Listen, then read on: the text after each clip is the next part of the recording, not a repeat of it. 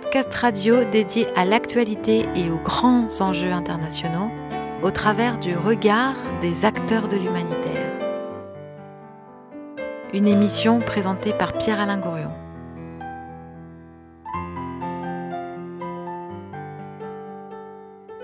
Ben voilà, euh, Sona, euh, on est dans Human, euh, et alors aujourd'hui, eh ben, on est à Yerevan. En Arménie, la capitale de l'Arménie, Yerevan, nous nous trouvons face au bâtiment de l'UGAB qui se trouve situé entre la place de la République et le vernissage, le marché artisanal de Yerevan, bien évidemment. Et donc, euh, ben, on, va rentrer, on va rentrer dans l'UGAB alors, parce qu'on a, rendez-vous, je crois, avec la, la directrice de, donc, de cette Union générale arménienne euh, de bienfaisance, c'est ça? De bienfaisance, L'UGAB, comment on dit en arménien? Bonne question Tu sais pas? Non, je ne sais pas. On le dit en anglais, AGBU. Talar Kazanjian, bonjour. Bonjour.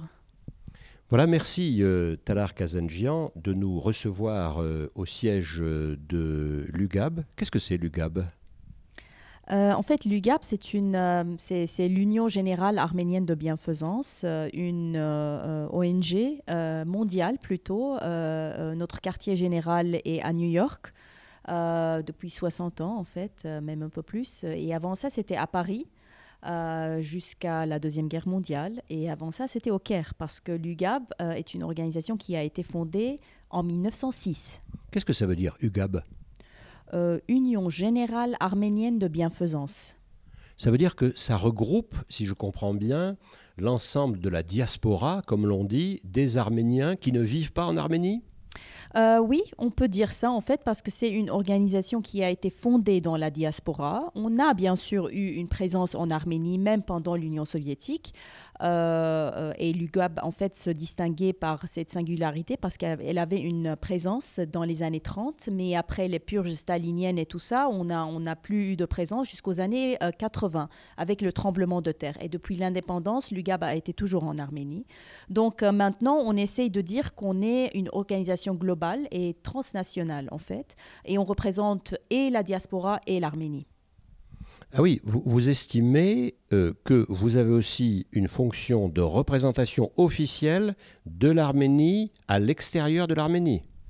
Euh, le mot officiel peut être un peu euh, euh, difficile à concrétiser parce que nous sommes une ONG et donc on travaille avec le peuple directement en Arménie. Donc on a plusieurs projets par lesquels on est en contact direct avec le peuple ici. On leur donne l'opportunité et la chance de se connecter avec les Arméniens de la diaspora et avec les réseaux des Arméniens de la diaspora, donc pas seulement des Arméniens.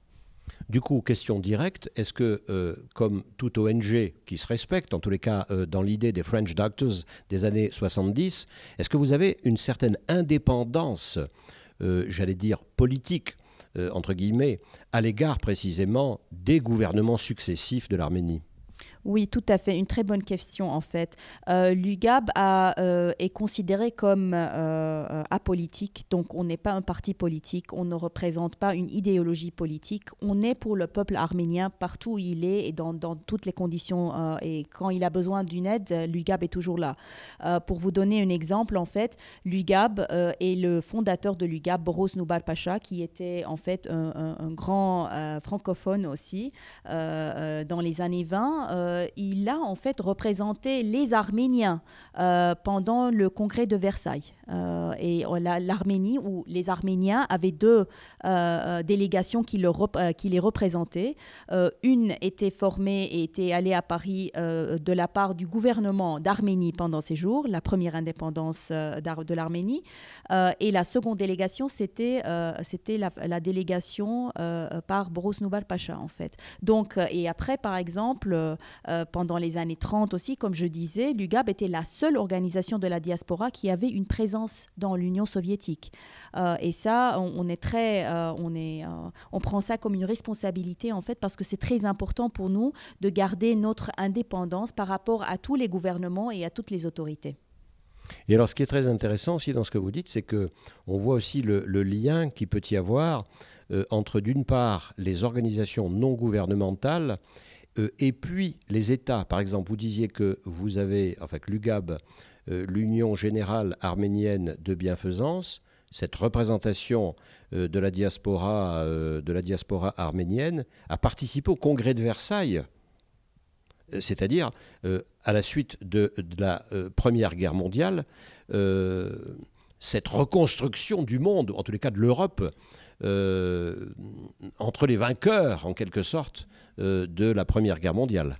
Oui, tout à fait, en fait, parce que si vous, si vous rappelez, il y avait déjà des pourparlers, en fait, il y avait le traité de Versailles qui était en train de se former, donc il y avait beaucoup de, de négociations et de discussions sur l'avenir de toute cette région. Et les Arméniens, de par leur présence, pas seulement en Turquie, mais aussi dans le Levant, en fait, ils avaient une représentation très importante et on devait leur prendre en compte. Voilà, bah écoutez, euh, nous voilà euh, avec un démarrage en trombe, euh, Madame Kazanjian, un démarrage historique en quelque sorte qui pose l'UGAB, j'allais dire, à la hauteur pratiquement de la Croix-Rouge internationale, de la CRCI, c'est-à-dire ces organismes qui sont à la fois des organisations non gouvernementales, c'est-à-dire issues de la société civile, mais en même temps qui ont quelque part, j'allais dire, une fonction publique, entre guillemets, bien qu'elle ne soit pas totalement officielle. Voilà, on est entre l'organisation internationale et puis type ONU euh, ou type euh, euh, voilà communauté européenne et l'organisation non gouvernementale. Donc merci de nous accueillir, merci beaucoup de nous accueillir ici à deux pas de la, place de la République à Yerevan, capitale de l'Arménie. C'est une émission que nous co-animons bien sûr avec Sona Pogossian qui va nous dire bonjour sûrement. Bonjour Alain, bonjour Talar et bonjour Asmik Nicoliane de la fondation Casa, pardon Astric et non Asmik. Comment vous allez aujourd'hui Astric Merci beaucoup, merci pour l'invitation, je vais très bien. Ici c'est très agréable à Edubieu. Donc Gumri c'est une ville... Euh, voilà. Ah oui, ça c'est pas gentil pour Erevan. Hein ah, peut-être. Et donc, euh, à Gumri, il y a un projet des familles parrainées. Euh, quel projet est-ce euh, Donc, après le tremblement de terre, il y a beaucoup de familles qui sont restées sans abri, qui sont restées dans une situation précaire. Et nous avons créé, le CASA a commencé à réaliser un projet humanitaire. Mais ce, projet se diffère des autres projets humanitaires parce que si on choisit une famille à aider, euh, le but, c'est de le rendre autonome, que dans quelques années de collaboration, cette famille puisse gagner sa vie toute seule. C'est-à-dire l'aide n'est pas seulement humanitaire et matérielle, l'aide est psychologique. Par exemple, euh, s'il y a un aide de psychologue, euh, donner cette possibilité. L'aide peut être donnée la possibilité d'avoir une formation professionnelle. Et dans un moment, cette famille doit être autonome et résoudre tous ses problèmes sans l'aide de CASA. Alors moi, je me permets juste de faire une petite parenthèse pour nos auditeurs pour expliquer où se, situe l'Arménie. L'Arménie, c'est dans la région du Caucase. Au nord, nous avons la Géorgie, l'Azerbaïdjan à l'est, l'Iran au sud et la Turquie à l'ouest. Euh, il y a moins de 3 millions. Et alors, si tu me permets de t'interrompre, euh, euh, Sona, est-ce que par exemple avec la Turquie, la frontière est ouverte? Parce qu'à Erevan, où nous sommes, nous sommes à deux pas, en quelque sorte, de la Turquie, à quelques dizaines de kilomètres. Hein? Alors, les Arméniens. Est-ce que la frontière est ouverte ou est-ce qu'elle est fermée? Elle est fermée. Il est vrai que nous pouvons aller travailler. J'ai des amis qui travaillent à Istanbul, mais c'est très compliqué. Euh, avec l'Azerbaïdjan également. Le seul accès le plus sécurisé et simple est la Géorgie. Il y a aujourd'hui. Donc on a quelque part affaire un peu à un pays enclavé. Tout à fait. Et partiellement enclavé. Tout à fait. Et cela a été le cas euh, pendant plusieurs générations. Euh, c'est pour cela, aujourd'hui, il y a moins de 3 millions d'Arméniens en Arménie et plus de 11 millions à l'extérieur de l'Arménie. Et moi, j'ai une question assez personnelle. Comment les Arméniens d'Arménie perçoivent euh, l'humanitaire ici, Madame Talar Kazadjian? Euh, c'est une très bonne question en fait. Euh, l'humanitaire, je pense que les Arméniens de l'Arménie ont commencé à voir et euh, être en contact avec l'humanitaire ou l'aide humanitaire après le tremblement de terre en Arménie en, 1988. Et bien sûr pendant les années de guerre et les premières années de l'indépendance, parce qu'il y a eu beaucoup d'aide humanitaire de l'extérieur par des organisations de la diaspora et pas seulement. Par exemple, vous venez de, mentionner la Croix-Rouge ils ont, et les, les Médecins sans frontières. Ils ont fait beaucoup de travail en Arménie, tout spécialement pendant ces années vraiment très difficiles. Euh, et donc, euh, l'aide humanitaire est une, euh, a été très importante pour les Arméniens de l'Arménie pendant une période très difficile dans leur histoire. Mais je pense qu'il est... Qui était cette période du tremblement de terre. Tout à fait. La période tremblement de terre. Après deux ans, il y a eu la guerre avec l'Azerbaïdjan. Et juste après, il y a eu l'indépendance et le blocus économique de la Turquie, le blocus politique. Et c'est pour ça que vous, vous avez mentionné le, mot enclavé. C'est tout à fait vrai. Euh, L'Arménie est un pays euh, enclavé, on peut le dire aujourd'hui. Euh, mais pour retourner à, l'aide humanitaire, je pense que c'est très important, après 27 ou 28 ans d'indépendance, l'Arménie et, le peuple arménien commencent à voir euh, euh, qu'il n'est pas seulement suffisant d'avoir de l'aide humanitaire venir de l'extérieur, on doit vraiment avoir un pays euh, qui est ouvert, économiquement développé, qui est attrait, a son attrait pour les investissements et commencer à vraiment développer le pays dans ce sens l'aide humanitaire est très importante euh, euh, quand il y a des catastrophes, euh, par exemple, comme on a eu, ou des périodes difficiles dans, dans l'histoire des peuples. Mais il faut, we have to move forward, comme on dit. On doit aller de l'avant. Alors, comment l'humanitaire réagit aujourd'hui dans une période post-révolutionnaire où finalement le peuple a pris les commandes? Peut-être Astrid. je voudrais d'abord dire que oui, humanitaire, mais les Arméniens, en général, c'est très, c'est très répandu dans le monde que quand un pays est, euh, quand il connaît cette aide humanitaire, il commence à s'habituer à cela. C'est pourquoi il faut que les gens s'avancent et cette aide humanitaire se transforme en aide de développement. C'est-à-dire, il faut donner, euh, vous savez, le slogan de Gaza, c'est, c'est pas le, donner. Pardon? slogan le, slogan, de CASA. De CASA, de votre organisation, oui. Euh, oui. C'est pas de donner du poisson, mais euh, de l'apprendre à pêcher. D'apprendre à pêcher. C'est-à-dire qu'il faut aider les gens à faire quelque chose pour son pays. C'est très chinois, ça. C'est Mao Zedong, hein, je crois, qui disait ça. Hein. ouais. Comment dites-vous, Madame la directrice? Avec une définition perverse avec Mao Zedong, oui. Peut-être. Vous avez, vous, vous, vous avez un grand estime vers Mao Zedong, je vois, non? Ah, vous, voyez, alors ça c'est ça c'est très intéressant. C'est quand euh, celui qui est interviewé commence se met à poser des questions à l'intervieweur. Alors voilà, on renverse les rôles. Il faut que je réponde sur Mao Zedong alors. voilà, pardon, Alors, vous a, euh, le but principal, euh, c'est d'aider les Arméniens de développer leur pays, de ne pas quitter le pays. C'est pourquoi il faut euh, donner différentes possibilités et surtout Casa met l'accent sur l'éducation. Et c'est l'éducation non formelle. Voilà. Alors écoutez, on a fait un démarrage assez rapide, on a dit déjà pas mal de choses et on va faire une petite pause. alors peut-être que le cas de Casa ferait que on écouterait Comitas, ce prêtre et ce troubadour euh, dont vous parliez à l'instant.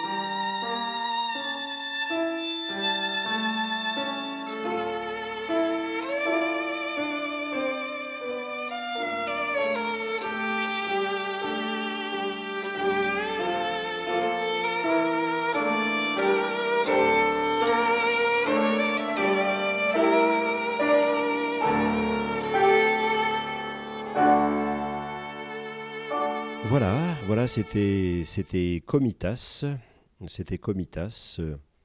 Et vous disiez, euh, Astrid, qu'il est mort fou On dit comme ça qu'il est, qu'il est devenu fou. Mais on le dit, c'est une... Euh, c'est une. Euh, est-ce que ça correspond à la réalité historique ou pas? Oui. Oui? Oui. Oui. Le trauma de ce génocide lui a pris la vie.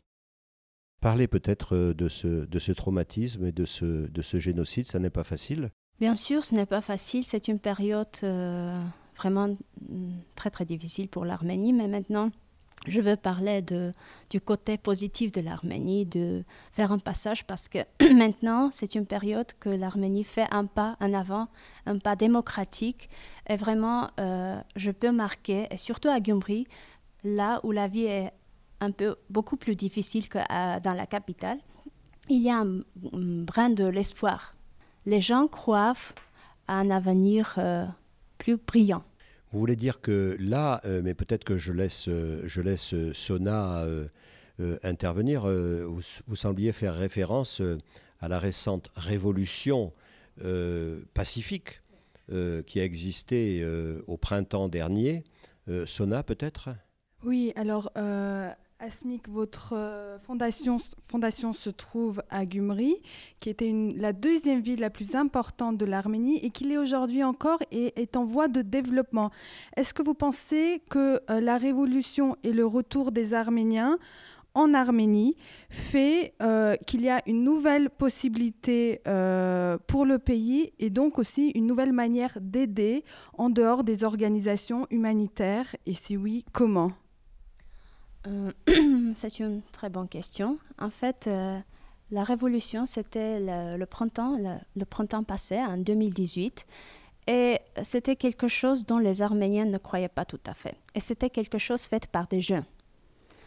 La, partie, nos parents, ceux qui sont les porteurs, euh, ceux qui continuent l'Union soviétique, ne croyaient pas à cela. Et c'était surtout avec les gens et par les gens qui ça s'était fait. Et je voudrais dire aussi que CASA euh, aussi est une fondation euh, apolitique et on n'a jamais interrogé à ces, euh, à ces tentations de nos jeunes parce que nous travaillons avec beaucoup de jeunes. Nous réalisons un projet de citoyenneté active et nous n'avons jamais interrogé nos jeunes. C'est à eux de, de, de décider, participer ou non à ces manifestations. Mais comme Astrid, pas comme quelqu'un qui représentait Casa, j'étais toujours avec nos jeunes. Parce que si on donne cette éducation civique, il faut être avec les gens et il faut voir comment ils font ça. Où est la limite, là, entre entre, parce qu'elle est probablement subtile, elle est délicate, cette limite entre l'indépendance que l'on a à l'égard de la politique, et vous dites toutes les deux, nous ne sommes pas, et vous revendiquez de ne pas être un mouvement politique, en même temps, il y a des, comment dire, des mouvements politiques qui vous plaisent plus que d'autres, j'imagine. Euh, c'est-à-dire que si euh, un, tyran s'était installé euh, à la place du Premier ministre actuel en Arménie, sans doute continueriez-vous d'être apolitique, mais peut-être cet homme-là et son pouvoir vous paraîtraient moins sympathiques. Euh, comment se fait cette limite Vous voyez ce que je veux dire entre les deux C'est difficile, c'est délicat. Euh, c'est une question que je pose à, à, à Talar. Tout à fait, c'est très délicat et c'est très subtil en fait, parce qu'on doit, euh, doit toujours euh, faire la balance. Euh, je vous donne un exemple. quand on parle des directions ou les piliers de l'UGAP, on a quatre en fait. C'est l'éducation, la culture, l'aide humanitaire et le développement socio-économique en Arménie. Avant quelques années, euh, l'UGAB a commencé une, euh, une, interrogation interne. On a fait une réflexion interne comme organisation, comme quoi, c'est quoi être arménien, c'est quoi l'identité arménienne du 21e siècle? Comment on doit, comme organisation, euh, répondre aux besoins du peuple arménien qui, a, qui est aujourd'hui une nation globale dans, dans le monde entier? et, tout, et, et tout particulièrement, comment on doit, c'est quoi notre vision pour l'Arménie? Vous dites une nation, c'est-à-dire que euh, pour vous, la nation arménienne, c'est à la fois les 2 ou 3 millions d'Arméniens qui sont en Arménie même, mais aussi les 10 millions ou plus qui sont à l'extérieur. Et tout cela forme une nation. Tout à fait. Euh, L'UGAB, on a, juste pour vous donner un exemple, on a 74 représentations euh, dans 74 villes en fait. On est dans 43 pays. Et euh, en même temps, les Arméniens qui sont à l'extérieur de la diaspora votent non, non, c'est pas, c'est pas une, c'est une ONG. On ne vote pas. la représentation et le vote et les, élections se passent par l'État. On, on, ne représente pas l'État. Mais ce que je veux dire, c'est que est-ce que les Arméniens de la diaspora peuvent aller à l'ambassade locale pour voter pour les élections internes en Arménie? Je pense que ça a été euh, le cas avant, euh, mais avec la nouvelle constitution, euh, la donne a été changée. Alors, pour pouvoir voter dans les élections arméniennes, il faut avoir vécu au moins quatre mois en Arménie. Voilà il faut être resté quatre mois successifs euh, résidés en Arménie, et là, tu peux voter. Tout à fait. En Arménie ou en France ou aux États-Unis, là où tu es. En Arménie. Ah, que en Arménie. D'accord. Est-ce qu'il est prévu éventuellement par le nouveau pouvoir de pouvoir élargir? C'est un problème euh, difficile en même temps, évidemment. Tout à fait. Avec le nouveau gouvernement, il y a une nouvelle politique euh, diasporique ce qui est très important parce qu'on prend en considération qu'une grande part du PIB du pays et de la nation euh, globale, comme vous l'avez bien dit euh, et, de, et de la diaspora. Et puis en même temps, on imagine les problèmes politiques que ça peut, que ça peut poser, parce qu'évidemment, euh, l'arménien d'Arménie euh, ne fonctionne pas nécessairement euh, comme un arménien de la diaspora, qu'il soit américain, allemand, français, espagnol, enfin du monde entier, puisque les Arméniens, les, les grandes colonies arméniennes de la diaspora, c'est où surtout? C'est aux États-Unis aujourd'hui, en France, au Moyen-Orient, de moins en moins malheureusement, et aussi en Russie. Alors moi j'ai une autre question, je me permets euh, de pousser euh, l'aide humanitaire un peu plus loin. Euh, on parle souvent d'aider les gens du pays. Mais dans le cas de l'Arménie, où il y a une grande majorité du peuple qui est au dehors, en dehors des, des frontières arméniennes, je pense qu'il y a des moments où certaines personnes se retrouvent dans une crise identitaire. Est-ce que les gens, le peuple d'Arménie, vivant en Arménie, aide via par exemple l'UGAB ou CASA les Arméniens de Suisse, de France à pouvoir se reconstruire en dehors du pays. Talar, s'il vous plaît.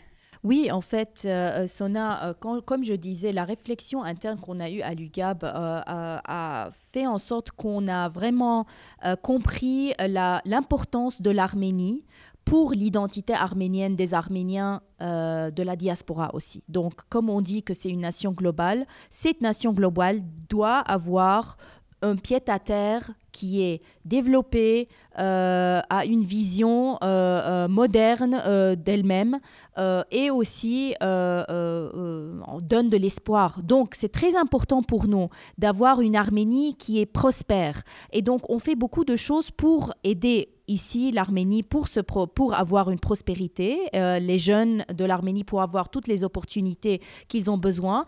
Et c'est par, cette, par ce biais qu'on essaie aussi de connecter les Arméniens de la diaspora vers l'Arménie. Comme si vous êtes par exemple un Arménien dans la diaspora et si, voyez, si vous voyez que l'Arménie est un pays autoritaire euh, euh, qui ne, qui ne s'avance pas, qui n'a pas une vision moderne de sa propre identité dans le monde du 21e siècle, est-ce que vous serez fier d'être arménien Bien sûr que non. Et nous, on comprend ça. Donc c'est très important pour nous d'avoir, de faire tout notre possible, d'avoir une Arménie prospère pour pouvoir connecter les Arméniens de la diaspora avec l'Arménie. Mais du coup, concrètement, là, je me tourne vers peut-être Astrid. Euh, est-ce que vous avez des actions en Suisse?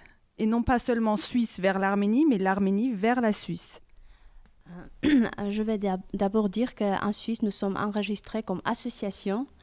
Et euh, en Suisse, c'est nos conseils d'administration qui se trouvent là-bas.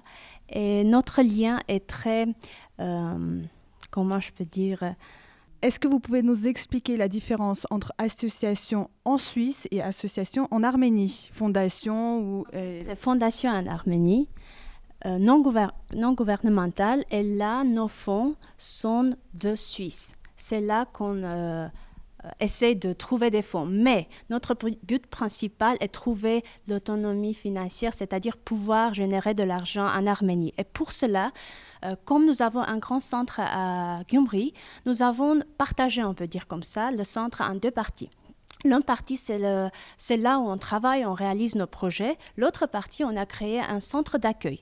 Centre d'accueil, c'est-à-dire nous avons des chambres d'hôtes, nous avons des salles de conférence et tout l'argent est généré par ce centre d'accueil et orienté vers nos projets de développement. C'est-à-dire c'est un type d'entrepreneuriat social. Entrepreneuriat social. C'est-à-dire que votre financement part de Suisse, il part de cette organisation non gouvernementale qui s'appelle CASA et qui est représenté par une fondation helvétique qui a son siège où À Lausanne Oui. À Genève À Lausanne Lausanne. À Lausanne, donc en Suisse euh, francophone. Hein. D'ailleurs, bravo à toutes, euh, mesdames, pour la qualité de, votre français. On abordera ensuite les, questions de francophonie parce que c'est intéressant. Et on a eu la semaine, vous avez eu ici à Erevan, la semaine, je crois, de la francophonie il y a quelques mois.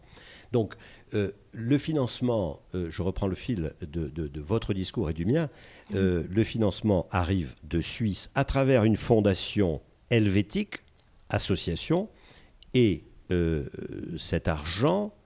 Euh, cet pour les projets de développement. Mais comme nous avons. Mais cet argent, il est collecté comment? Tiens, voilà. Des Suisses, des Arméniens, ceux qui voudraient faire quelque chose pour le développement de l'Arménie. Mais c'est quoi? C'est des Arméniens suisses qui payent là-bas? Oui. et les Arméniens et les Suisses. Et est-ce qu'un Suisse non arménien peut cotiser aussi? Oui, bien sûr. Comme l'accent est mis sur les projets de développement, euh, tout le monde peut faire un investissement, mais là, notre but est de pouvoir générer cet argent en Arménie. Et pour cela, le centre d'accueil est créé et, comme j'ai dit, tout l'argent qui se génère par ce centre est vers et pour nos projets de développement et d'éducation. Et c'est là que vous passez euh, d'une activité, euh, par exemple, d'urgence au moment du tremblement de terre et d'une activité qui arrive de l'extérieur euh, à une activité, vous disiez, d'entrepreneuriat social. C'est-à-dire la reconstruction du pays, le développement du pays en interne. Et ça, c'est une logique, évidemment, que, vous décrivez euh, toutes les deux, euh, mais qu'on va retrouver, évidemment, dans tous les pays du monde. C'est-à-dire qu'il ne faut pas que l'aide humanitaire euh, soit là, plaquée comme quelque chose qui arrive de l'Occident, mais il faut que, voilà, on apprenne à pêcher. Oui, les besoins changent. Et les besoins changent avec le temps. avec ces changements, nous aussi, nous changeons nos projets. Les besoins aujourd'hui de l'Arménie, Nous mettons l'accent sur les projets de développement. Oui.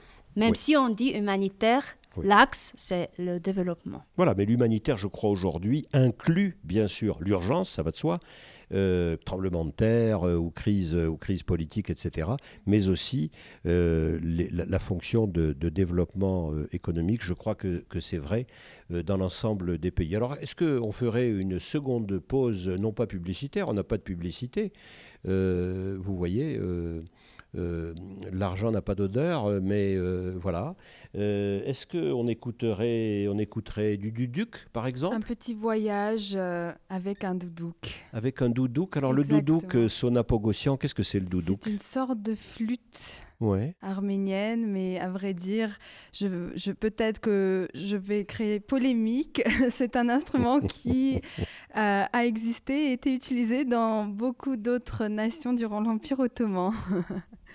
Ah, c'est fait par, et si je me trompe, par le bois d'abricot. Oui, tout à fait. Moi, je ne connais pas l'historique du doudouk, en fait, mais euh, euh, euh, je, pense que ça, ça, ça, représente vraiment plusieurs nations et je ne pense pas qu'il y a une politique, polémique là-dedans. Au contraire, je ne pense pas que c'est bien d'avoir des ghettos ou des, des, stéréotypes comme quoi on a seulement des instruments qui sont seulement arméniens ou seulement turcs ou seulement azéris, parce que c'est pas vrai. C'est toute cette région, en fait, les les peuples étaient vraiment, euh, ils, cohabitaient, euh, euh, bon, d'une façon un peu bien, un peu moins bien pendant des siècles, mais ça va. je, j'espère qu'on va retourner à la paix un jour, un de ces jours. Alors allons voyager avec le Doudouk en Arménie.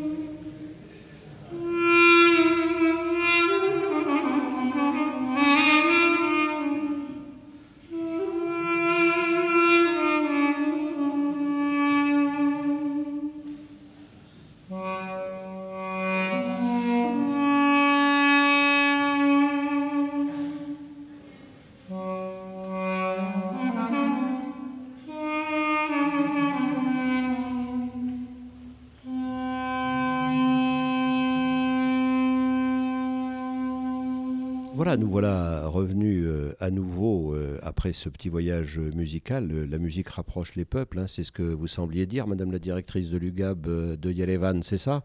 La musique nous rapproche les uns des autres, non? Hein? Mieux que les mots?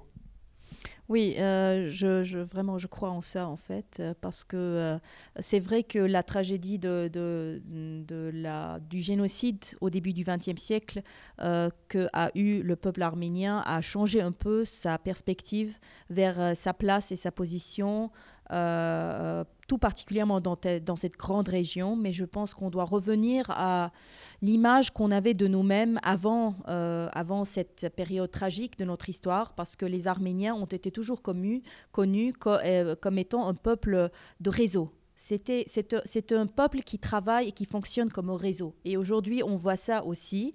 Et l'UGAP, comme organisation, essaye et euh, euh, on essaye de vraiment utiliser euh, les sources de, de, ce réseau-là. Et oui, effectivement, les Arméniens ont été toujours les, des connecteurs.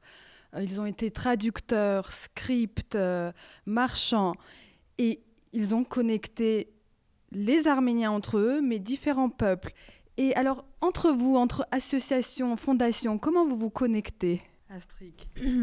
En fait, euh, nous sommes très ouvertes à la collaboration et comme aussi euh, une, euh, un établissement francophone, nous sommes toujours très, très, très, très ouverts et surtout avec le GAP. vous travaillez régulièrement avec d'autres, d'autres ONG présentes sur, le, sur le territoire arménien, par exemple lesquelles?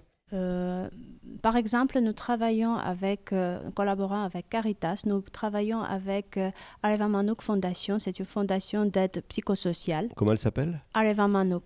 Oui. Un enfant de soleil. Enfant du soleil. Ça vient d'où ça? De quel euh, pays? d'Arménie. C'est arménien? Oui. C'est une ONG arménienne. Oui. Et nous travaillons également avec l'UNHCR au, au, commissariat des réfugiés des Nations Unies. D'accord. De Genève. Ici. Ah oui. En Arménie. Mais bien sûr, la représentation locale, la représentation d'Erevan. Ok. D'accord. Et, vous aussi, bien sûr, madame, madame la directrice de l'UGAB, vous devez travailler, mais alors avec tout le monde, vous travaillez avec le monde entier. Un peu, oui, euh, mais tout particulièrement euh, euh, avec les ONG, on a bien, un, projet maintenant en partenariat avec l'Union européenne, par le biais duquel on travaille avec plus de 200 organisations de la société civile en Arménie. Donc, c'est des, des, des, fondations, des ONG et tout ça, et même des groupes de jeunes en fait qui sont en train de se former tout, tout, récemment.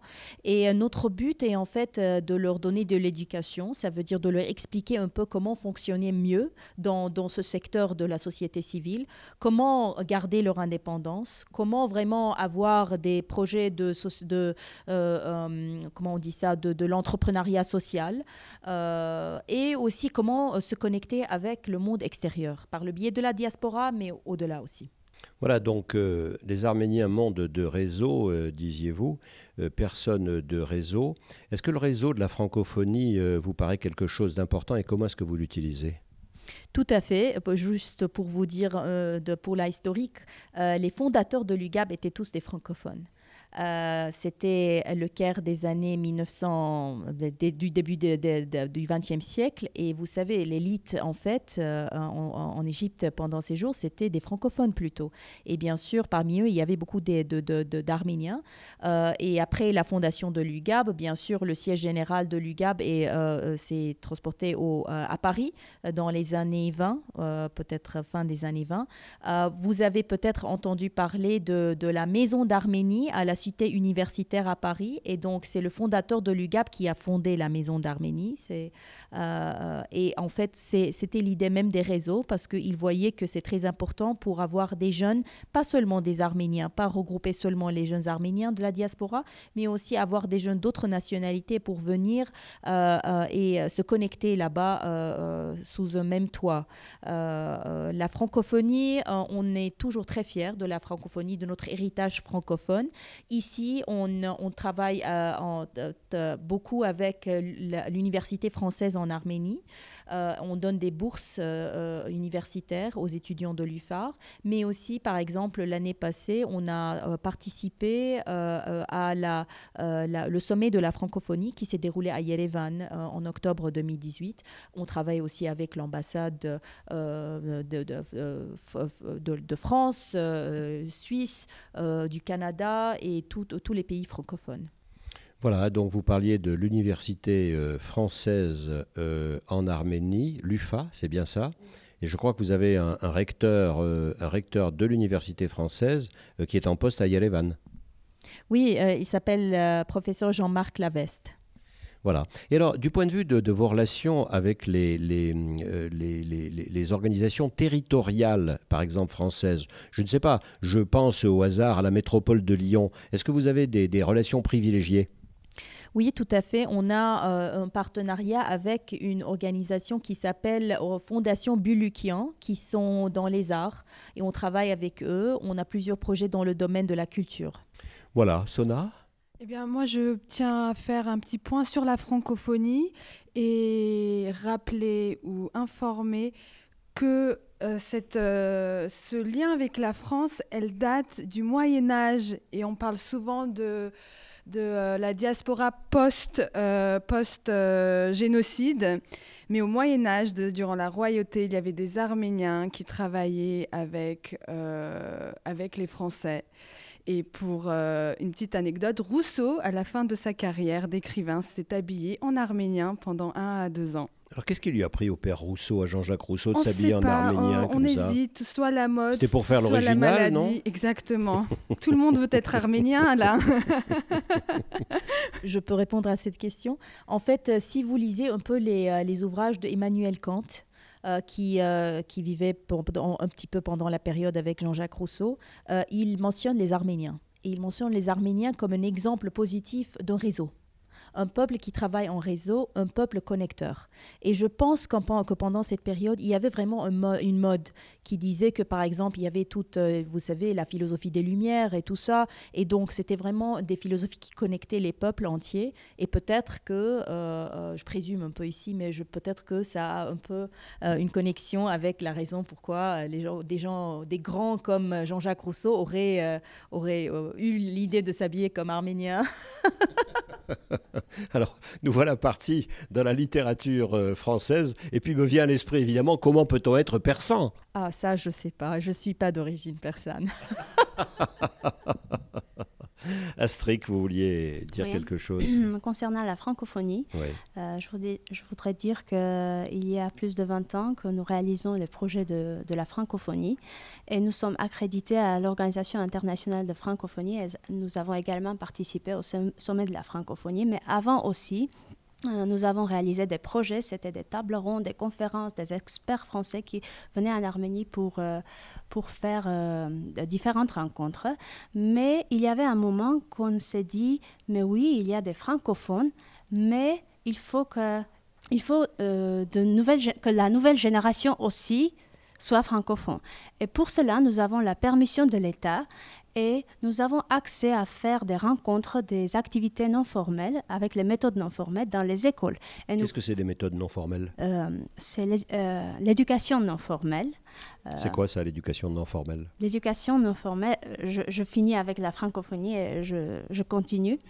Donc, nous réalisons des rencontres dans les écoles, plus de 10, 16 je dirais 16 écoles à Gumri et à Erevan. Nous réalisons des rencontres et après les cours, euh, nous faisons des activités avec et grâce aux euh, services volontaires humanitaires. Eux, ce sont euh, ceux qui sont porteurs de la langue, de la langue française, et ils viennent dans les écoles d'Arménie et font des activités. Et ça, c'est quelque chose, un pas pour... Donc ce sont des bénévoles Ce sont des bénévoles qui, sont de, qui sont de France.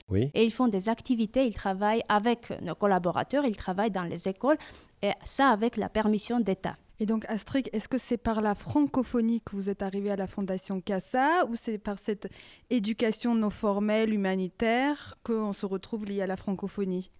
En fait, euh, oui, c'est la langue française qui m'a amené euh, dans la fondation. Parce qu'au départ, vous, oui, quelques mots sur, sur vos parcours individuels, c'est intéressant pour terminer. Oui. Euh, vous, vous, êtes, vous êtes arménienne, vous êtes Je suis arménienne, oui. j'ai jamais vécu en France. Oui. J'ai juste des études de français.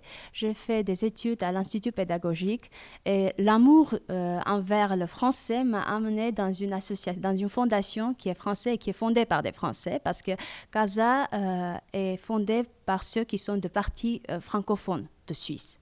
Et donc, mon français, j'étais un simple participant des projets de CASA. Et là, à l'aide de, à l'aide de français, j'ai trouvé un travail et j'ai commencé, j'ai devenu une collaboratrice euh, de la Fondation CASA. Vous étiez en quelque sorte professeur de français, oui, c'est ça Oui, c'est Hein ça ma profession. C'est votre, votre métier, euh, votre métier de, de départ. Et alors, euh, vous, Talar, quel est votre parcours individuel justement? Donc, euh, je suis euh, d'origine syrienne. Euh, je suis née à Alep, euh, vécu à Damas, et puis à l'âge de 8 ans, on est parti à Montréal avec toute notre famille. Et après plusieurs années là-bas, bah, en faisant ma scolarité à Montréal, je suis retournée au Moyen-Orient. Peut-être que c'était le froid au Canada, euh, je ne sais pas, mais j'ai pas, j'ai pas continué à, à vivre à, à Montréal. Mais alors, vous n'avez pas pris l'accent du tout de là-bas, là? Moi, je m'attendais à trouver, à- avec ce que vous me dites, je pensais que vous alliez me parler, je ne sais pas, moi, de car, de, de, de, de, de, choses. Parlez-moi un petit peu comme on parle là-bas au Canada. Bah, si je peux euh, très vite euh, euh, aller vers l'accent francophone euh, québécois, euh, si vous voulez, on peut parler en québécois maintenant, mais euh, bon, je préfère euh, le français classique. Euh, eh bien, euh, j'ai fait mes études universitaires à Beyrouth, euh, dans une université francophone. C'était l'université Saint-Joseph. Et puis, je suis partie en France, à Paris, pour faire mon premier, ma première maîtrise. Et puis, je suis allée aux États-Unis, à Washington, D.C., pour continuer mes études, encore une fois. Et puis, avec mon travail, j'ai vécu dans plusieurs pays, parmi eux euh, l'Union arabe, euh, les Émirats arabes unis, euh, puis la Géorgie, puis un peu l'Europe de l'Est. Et puis, je suis arrivée en Arménie avant six ans et demi. Je suis mariée, j'ai un petit-fils et je vis, je vis ici à, à Yerevan maintenant. On peut, d'une certaine manière vous considérer comme une sorte de diplomate interne euh, de l'organisation euh, arménienne. euh, voilà, parce que vous, vous circulez d'UGAB en UGAB et vous allez passer de la Géorgie au du Caire, euh, aujourd'hui à la capitale de l'Arménie. Donc c'est une espèce de carrière parallèle qui peut ressembler à une carrière justement de fonctionnaire d'État. Bon, je je sais pas si c'est vraiment fonctionnaire d'État, mais euh, euh, vraiment, je me considère comme une citoyenne euh, du monde entier. Je pense que c'est vrai que j'ai une la- l'arménité est, est- c'est central à mon identité, mais j'ai mon identité c'est vraiment une mosaïque en fait. C'est comme ça que je vois mon identité parce que j'ai un peu de, beaucoup d'autres peuples et d'autres nations aussi et des pays dont, où, j'ai vécu. Euh, mais en fait, pour aller à l'UGAB, euh, euh, j'ai été vraiment dans, les, dans des écoles de l'UGAB, j'ai été dans des camps d'été que l'UGAB organise dans plusieurs pays et dans plusieurs villes. Et donc, vraiment, je représente un peu le, trajectoire de membres de la diaspora aujourd'hui. Et comme l'UGAB a plusieurs centres dans plusieurs pays, moi aussi, j'ai des amis et des groupes dans plusieurs pays où j'ai vécu et j'ai et des amis parce que l'UGAP, comme beaucoup d'autres organisations du monde arménien, unit en fait les Arméniens du monde entier.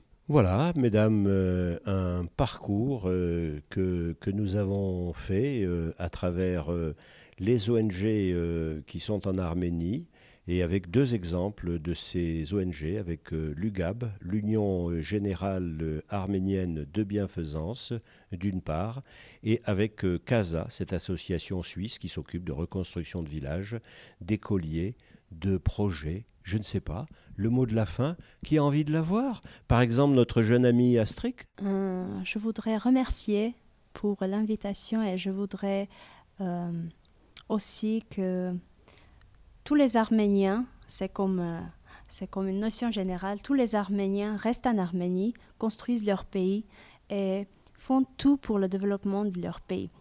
Et euh, ces deux fondations euh, sont un exemple et je voudrais que l'humanitaire euh, ne trouve plus sa, sa fonction et ça devient quelque, quelque chose de développement, de prospérité et les Arméniennes n'aient plus besoin d'une aide humanitaire avec, sa, euh, avec son premier sens humanitaire. J'ai déjà entendu ce que vous venez de dire, euh, ce que vous venez d'exprimer dans la bouche d'un fondateur euh, d'organisation non gouvernementale qui disait On aura réussi quand on n'aura plus besoin de nous, quand on n'existera plus. Voilà.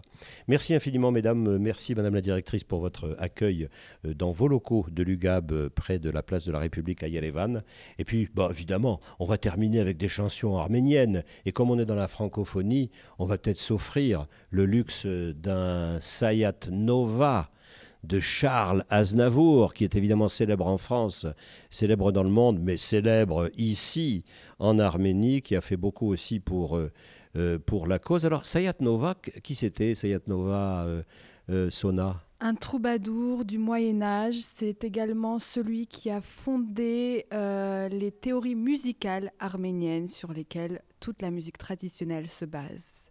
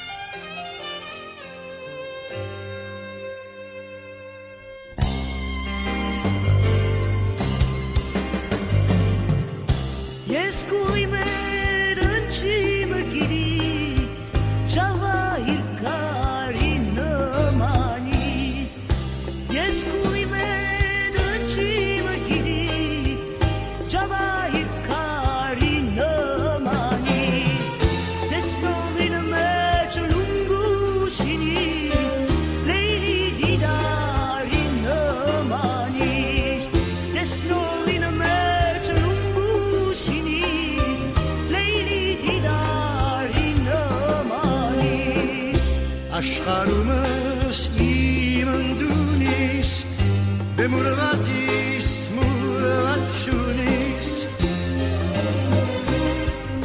اشخارومس ایمن دونیس بمور وقتی سمورت شونیس روشنیت نبادونیس غم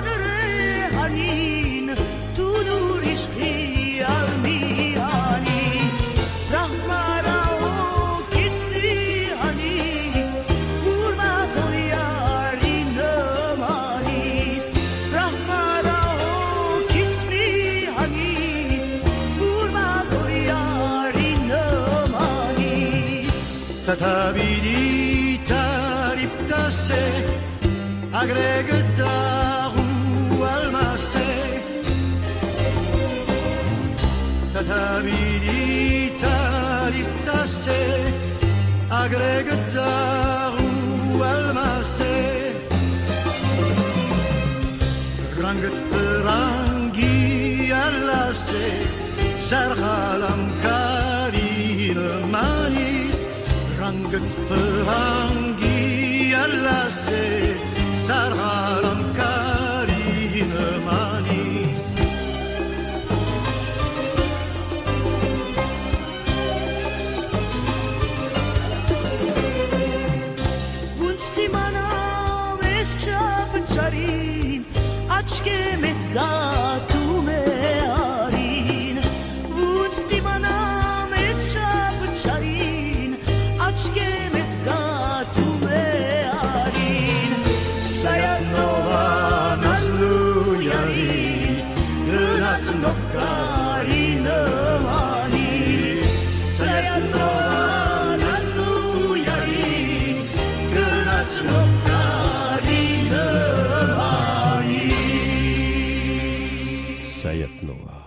Merci, merci à toutes. Merci.